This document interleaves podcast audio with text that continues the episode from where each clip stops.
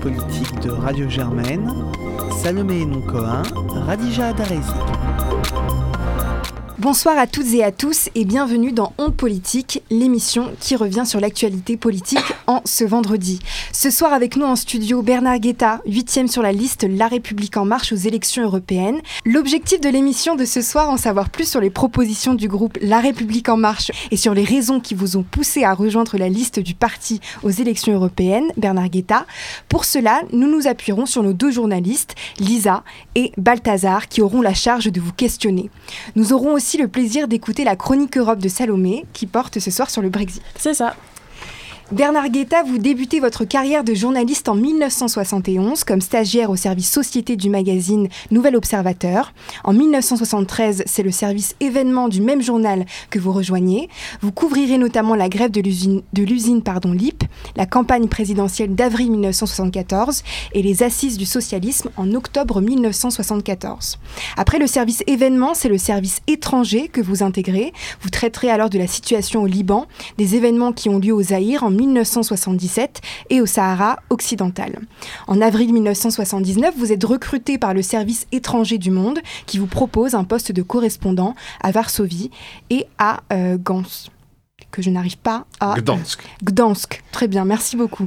En mai 1980, vous recevez le prix Albert Londres pour vos articles sur la crise polonaise. Vous en tirez alors un livre, Pologne, qui paraît en 1982. Ensuite, vous passez 4 ans à Washington, de 1983 à 1987, avant d'occuper le poste de correspondant à Moscou, de 1988 à 1990. Entre 1991 et 1993, vous devenez rédacteur en chef du journal L'Expansion, puis du Nouvel Observateur, où vous aviez fait vos armes. Au même moment, vous êtes engagé à France Inter, vous intervenez, dans la matinale de cette radio, notamment avec une chronique géopolitique, tous les matins à 8h17 exactement, après le bulletin d'information. C'est précisément le 29 juin 2018 que vous annoncez quitter votre poste de chroniqueur géopolitique de la matinale de France Inter. Et, euh, c'est, euh, et vous vous êtes récemment euh, déclaré candidat aux élections européennes sur la liste LREM. Passer du journalisme à la politique, c'était assez naturel pour vous? Écoutez, en tout cas, il n'y avait pas d'anormalité.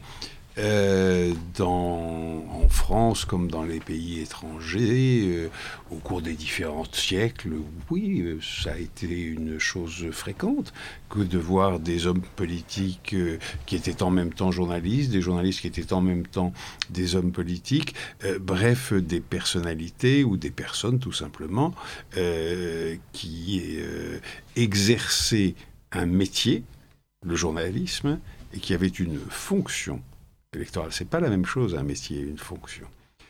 Euh, une fonction électorale comme député, sénateur, etc. Bah, écoutez, euh, il y a un nom qui vient à l'esprit immédiatement. Je ne me compare pas à lui, rassurez-vous. Mais enfin, Clémenceau, il était à la fois homme politique et journaliste. Et ça ne choquait personne. Et je crois que il était bien que ça ne choque personne. Et du coup, qu'est-ce qui a fait la bascule? À quel moment vous vous êtes dit euh, il est temps que je m'engage politiquement Non, je me suis pas dit, il est temps que je m'engage. Les, gens de la liste Renaissance, puisque c'est comme ça qu'elle s'appelle, euh, m'ont proposé euh, d'y figurer. Euh, et je me suis dit à ce moment-là deux choses. Je me suis dit que l'on ne pouvait pas avoir défendu depuis trois décennies, ce qui est mon cas, bec et ongle, la nécessité, la nécessité primordiale de l'unité européenne euh, et dire au moment où on vous propose de continuer cette bataille sur les bancs du Parlement européen, bon écoutez non, j'ai d'autres chats à fouetter ou je ne sais pas quoi. Non, c'est- euh, franchement, ça, ça n'aurait pas, pas été sérieux. Et puis, euh, puis d'autre part. euh, part, il était assez fascinant pour moi euh, d'aller voir de l'autre côté du miroir aussi. C'est une expérience. Là, je, je- parle beaucoup plus euh, de, de, de, de, ma vie, de mes choix. C'est une remarque plus personnelle, mais ça compte évidemment dans un choix politique. Euh, donc on va tout de suite enchaîner avec les questions. Alors pour rester euh, sur ce passage un petit peu du journalisme à la politique, donc j'aimerais rappeler donc que vous étiez déjà très engagé en tant que journaliste. Euh, on se souvient par exemple de vos prises de position en 2005 par rapport au référendum sur l'Europe. Et donc est-ce que vous pensiez finalement que le journalisme ce n'était pas suffisant par rapport à l'engagement politique, est-ce que vous pensiez qu'il fallait aller plus loin? Est-ce que c'est peut-être ça finalement qui peut expliquer le fait que vous soyez aujourd'hui sur la liste en marche pour les européennes? Vous savez, dans, j'ai quasiment, en vérité même, j'ai 50 ans de journalisme derrière moi, un demi-siècle. Euh, je n'ai jamais euh, caché dans mes papiers, puis dans mes chroniques radio, euh, mes engagements. J'ai eu deux batailles dans ma vie de journaliste, deux, grandes batailles, j'en ai eu beaucoup plus évidemment, mais deux grandes batailles fondamentales contre les régimes de type soviétique en en Europe, puis pour l'unité, euh, l'unité européenne. Eh bien, je n'ai jamais dit quand j'étais correspondant euh, en Europe centrale, dans les démocraties, ce qu'on appelait les démocraties populaires, c'est-à-dire les pays communistes d'Europe centrale, ou quand j'étais euh, correspondant à Moscou ensuite sous Gorbatchev, que j'étais partisan de la démocratie et adversaire du communisme.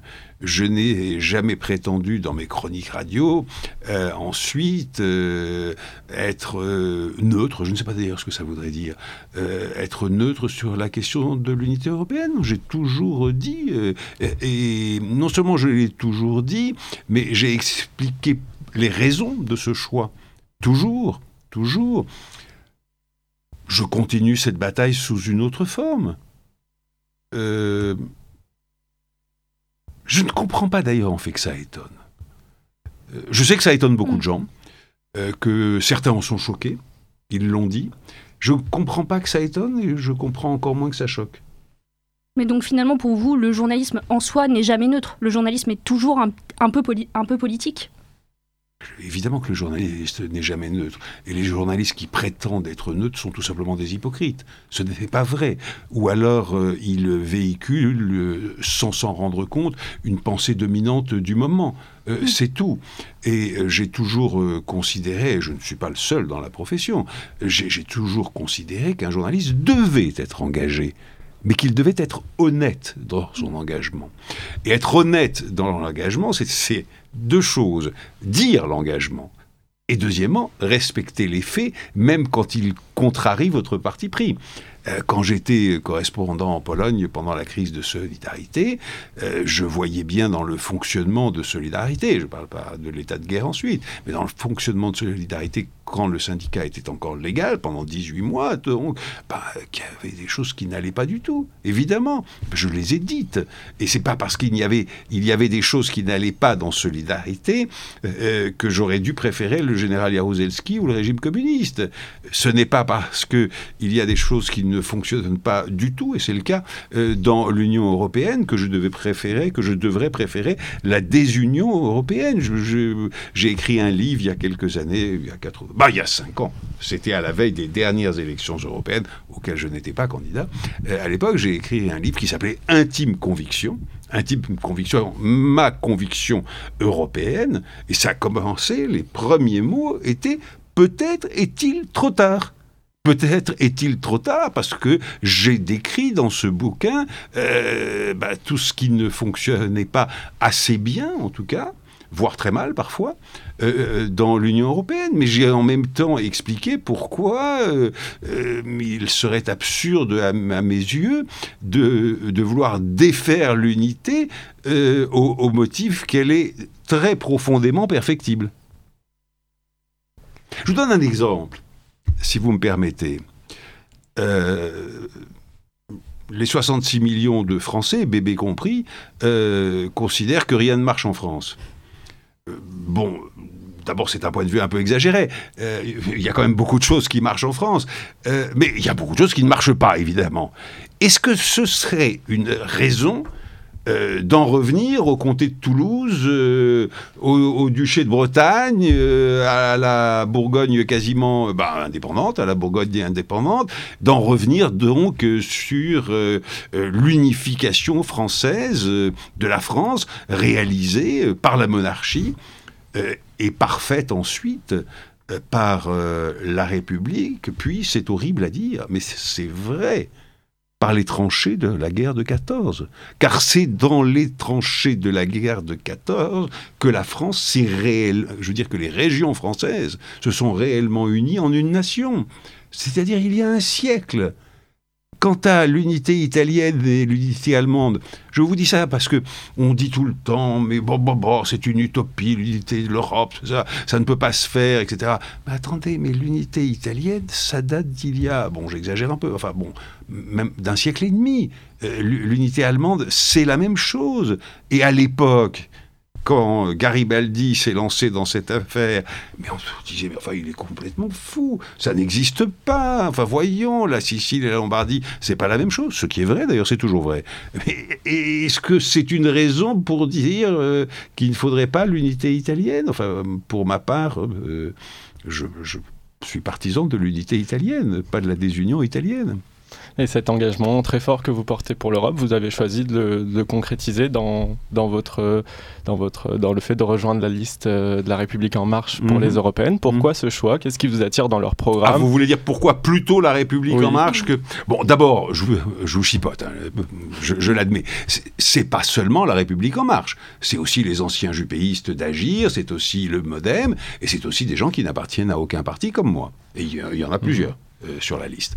Euh, alors, pourquoi la République en marche plutôt que d'autres formations euh, parce que je ne suis pas europhobe, donc je ne peux pas être Dupont-Aignan, je ne peux pas être Front National, je ne peux pas être Monsieur Asselineau, parce que je ne suis pas uniquement ou franchement de droite, que je ne peux pas donc être les Républicains, que j'aurais pu, parce que je suis plutôt centre-gauche, que j'aurais pu figurer sur une liste socialiste, mais euh, avez-vous entendu cette réflexion cruelle de M. Hollande il y a quelques jours sur les ondes de France Inter. Les journalistes, Nicolas Demorand, je crois, lui disaient euh, Mais alors pour qui allez-vous voter aux élections européennes? Et il a répondu presque texto, j'ai pas vraiment le verbatim mais presque texto. Pour les socialistes, bien sûr, point de suspension à condition qu'il y en ait à condition qu'il y en ait.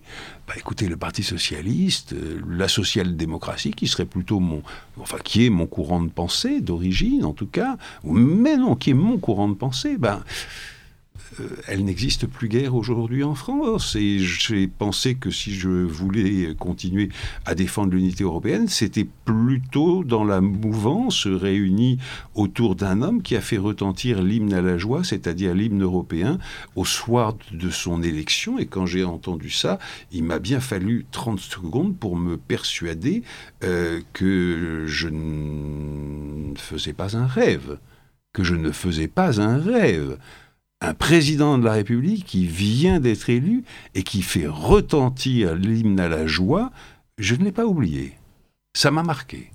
Et ça m'a profondément euh, ému. Et au-delà des sentiments, ça m'a semblé profondément juste comme démarche. Parce que l'avenir de la France, à mes yeux en tout cas, euh, l'avenir de la France, c'est-à-dire de, de la force de notre pays, de son rayonnement euh, international, c'est dans l'unité européenne. Mais finalement, enfin, c'est vrai que qu'Emmanuel Macron a beaucoup parlé d'Europe dans ses discours euh, et ainsi de suite, mais est-ce que sur ce début de mandat, on peut dire que vraiment Emmanuel Macron est derrière toute la République en marche a vraiment eu euh, des actions concrètes pour l'Europe, un engagement européen très concret en fait? Écoutez, l'engagement, il est là. Est-ce qu'il est couronné de succès? Ça se discute. Ça se discute, y compris à mes yeux. Euh, mais pourquoi est-ce que ça se discute? Parce que quand vous vous présentez à l'élection présidentielle française, par exemple, vous pouvez dire aux électeurs, si vous me donnez une majorité, non seulement à moi, pour euh, l'Élysée, la présidence, mais aussi euh, aux candidats que je vais soutenir euh, pour l'Assemblée nationale, si vous nous donnez une majorité au courant que j'incarne, nous ferons ceci et cela. D'abord, on sait bien que même en France, avec un État fort, centralisé, etc., ce n'est pas si évident que cela de tenir ses promesses. Euh, même si on veut le faire. Même si on veut le faire. Mais dans l'Union européenne, quand on se présente à une élection européenne, ce qui est mon cas, on peut dire, on ne peut pas dire, voilà ce que je ferai si vous m'élisez. On peut dire, voilà ce que je proposerai à nos partenaires européens si vous m'élisez, et voilà naturellement ce sur quoi je me battrai.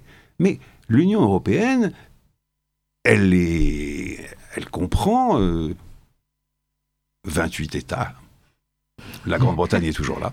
La Grande-Bretagne est toujours là. Elle comprend 28 États. Et la France doit constamment négocier, rechercher des compromis avec les 27 autres partenaires. Et donc, euh, quand on me demande à moi, candidat, euh, oui, mais alors qu'est-ce que vous ferez? Ben, cher électeur, chère électrice, ça dépend de deux choses. Ça dépend du résultat des élections non seulement en Europe, mais dans tous les pays de l'Union européenne, et deuxièmement, des possibilités de compromis avec les forces qui seront sorties de ces élections et qui sortiront des élections nationales, parce que là, on élit le Parlement, qui est co-décideur dans l'Union européenne, mais l'autre pôle de décision, et qui est bien plus puissant, c'est le Conseil européen, c'est-à-dire l'Assemblée des chefs d'État et de gouvernement, que nous élisons démocratiquement, c'est-à-dire l'idée que l'Union européenne ne serait pas une démocratie est complètement absurde. Ce sont nos représentants que nous élisons démocratiquement et dans ce conclave, moi j'aime bien dire ce soviet d'ailleurs, euh, un peu ironiquement et un peu cruellement, bien sûr, ben, ils prennent les décisions sur les grandes orientations politiques de l'Union européenne. Décisions que ensuite la Commission est chargée euh, d'orchestrer, de, mettre euh, en application. et voyez-vous, quand on dit aussi euh, que la commission, euh, voilà, euh, on est dirigé par une bande de technocrates non élus. Non, c'est totalement faux. D'abord, les technocrates en question, en admettant que ce soit des technocrates, il y a très souvent des politiques pures qui sont nommés à la commission, très souvent. Et deuxièmement, ils sont nommés par les gouvernements et les majorités que nous élisons démocratiquement. Et ils sont nommés pour, encore une fois, Premièrement, appliquer les décisions du Conseil européen, de nos 27 dirigeants nationaux, et deuxièmement, faire respecter les traités que nous avons signés, que nos gouvernements élus démocratiquement ont signés. Donc toutes ces fadaises, parce que ce sont des fadaises absolument insupportables sur l'Union européenne qui serait une dictature, non, non, non, non et non. Vraiment, ça suffit. Ça suffit. Ce qui est vrai, en revanche, c'est que ces institutions sont mal connues des Européens, et ça crée un problème, parce que une démocratie dont les institutions sont mal connues de ses citoyens fonctionne mal et est regardée avec défiance, ce qui est le cas, ce qui est le cas. Et deuxièmement, les gens dans chaque pays se disent mais attendez, le Conseil, c'est quoi? Alors, ils ne savent pas. Euh, la commission, c'est quoi? Ils savent pas. Le Parlement, quel est son rôle? Ils savent pas. Et ils entendent mes confrères, vos futurs confrères, dire ce qui est un crime pendable, pendable. Ça mériterait de les passer par les armes sans jugement. Immédiatement, ils entendent les confrères dire Bruxelles. Bruxelles, ça n'existe pas, Bruxelles. Bruxelles, c'est la capitale de la Belgique. Et puis, à Bruxelles, il y a des institutions européennes.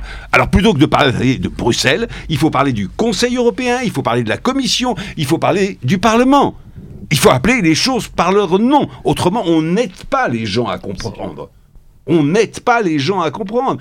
Alors, Bruxelles, soudain, ça apparaît comme une antenne de la planète Mars sur la planète Terre. Enfin, qu'est-ce que c'est que Bruxelles? Ben, en fait, les gens ont raison. Bruxelles, ce n'est rien d'autre que la capitale de la Belgique. Mais en revanche, c'est le siège, ce qui est tout à fait différent, des principales institutions européennes qu'il faut appeler par leur nom. Alors, euh, on va marquer une courte, pause dans, une courte pause pardon, dans votre interview pour aller euh, voir du côté du Brexit avec euh, Salomé. Alors aujourd'hui, grosse pression pour ma chronique, hein, parce que j'ai Bernard Guetta qui me regarde.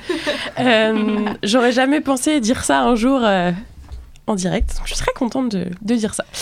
Alors aujourd'hui, je vais vous parler d'un sujet que j'évite depuis quelques semaines, le Brexit. Alors pourquoi je l'évite? Parce que chers auditeurs, pour tout vous dire, pour être vraiment honnête avec vous, nous n'enregistrons pas nos émissions en direct. Et ces derniers temps, il était difficile de faire une chronique sur le Brexit sans craindre que la situation au Royaume-Uni ait changé du tout au tout entre le jour de l'enregistrement de l'émission et le jour de sa diffusion. Donc depuis le 23 juin 2016, je me pose une question. Mais comment est-ce possible que personne n'ait vu venir ce vote du Brexit? Ça m'a longtemps taraudé, mais j'ai été à l'époque rassurée par le fait que les Européens et les Britanniques n'y voyaient pas de fatalité et s'attelaient à prendre les choses en main. La pilule passée, il fallait s'organiser. Les Européens, réticents à faire la moindre concession aux Britanniques, décident de nommer Michel Barnier comme négociateur en chef, donc un homme français dont les, les compétences en termes de diplomatie et l'engagement pro-européen sont évidents, mais dont l'anglais, disons, approximatif n'a pas facilité les discussions, et c'était le but. Au but de... Oui, oui, vraiment, Jean-Claude Juncker euh, nous l'a dit, enfin, dans une, une conférence à laquelle j'ai assisté. Au bout de deux années de travail, les négociateurs européens et britanniques, en accord avec la première ministre Theresa May, produisent un document l'accord de sortie du Royaume-Uni de l'Union européenne. Sauf que celui-ci, à défaut d'être en accord avec les volontés des conservateurs, des plus conservateurs des Brexiteurs, a, a, été refusé une fois, deux fois et trois fois au Parlement britannique. Alors aujourd'hui, on en est à un point où personne ne sait ce qui peut se passer. Et du coup, dans cette masse d'informations qui nous parviennent sur le Brexit, il est très difficile de s'y retrouver. Et pourtant, dimanche, la lettre d'un journaliste euh, britannique a retenu mon attention. Il s'appelle Peter O'Born, j'espère que je le prononce correctement. Il est éditorialiste au Royaume-Uni, très conservateur, et surtout, jusqu'à il y a quelques jours, il défendait dur comme fer la sortie de son pays de l'Union européenne. Mais dimanche, dans une tribune, il a annoncé qu'il renonçait à sa position, qu'il ne pensait plus que le Brexit était une bonne chose pour son pays. En fait, il a annoncé qu'il s'était trompé. Il va même plus loin en admettant que ce Brexit qu'il a longtemps cru prometteur, lui euh, euh, qu'il prenait finalement pour une bonne solution, s'est transformé en cauchemar pour son pays. Il dit donc dans cette tribune, que vous pouvez d'ailleurs trouver facilement sur Internet, il dit donc, je cite, le Brexit a paralysé le système. La Grande-Bretagne est devenue la risée de tous. Il est certain que le Brexit nous appauvrit, qu'il entraînera une baisse des revenus et des pertes d'emplois. Donc, en tant que Brexiteur, je soutiens que nous devons prendre une longue et profonde respiration, nous devons ravaler notre fierté et réfléchir à nouveau. J'étais très contente de lire ça. Peut-être qu'il faut repenser complètement la décision du Brexit. Fin de la citation. Sa tribune déconstruit un à un et en détail les idées qui l'avaient poussé, euh, comme 17 autres millions de Britanniques, à voter pour un retrait de l'Union. Et plus important, il reconnaît entièrement son ignorance, ou en partie son ignorance, de la nature de l'Union européenne, de son cadre institutionnel et surtout de ce qu'il offre, ou plutôt de ce qu'il offrait au Royaume-Uni. Mais moi, ce qui m'impressionne dans ce travail, euh, dans ce véritable travail d'introspection, c'est l'honnêteté de cet homme. Il a eu tort et il l'avoue. Il l'a même répété sur beaucoup de plateaux de télévision ou de radio dans son pays. Et c'est peut-être ce que devrait faire tout le monde en ce moment.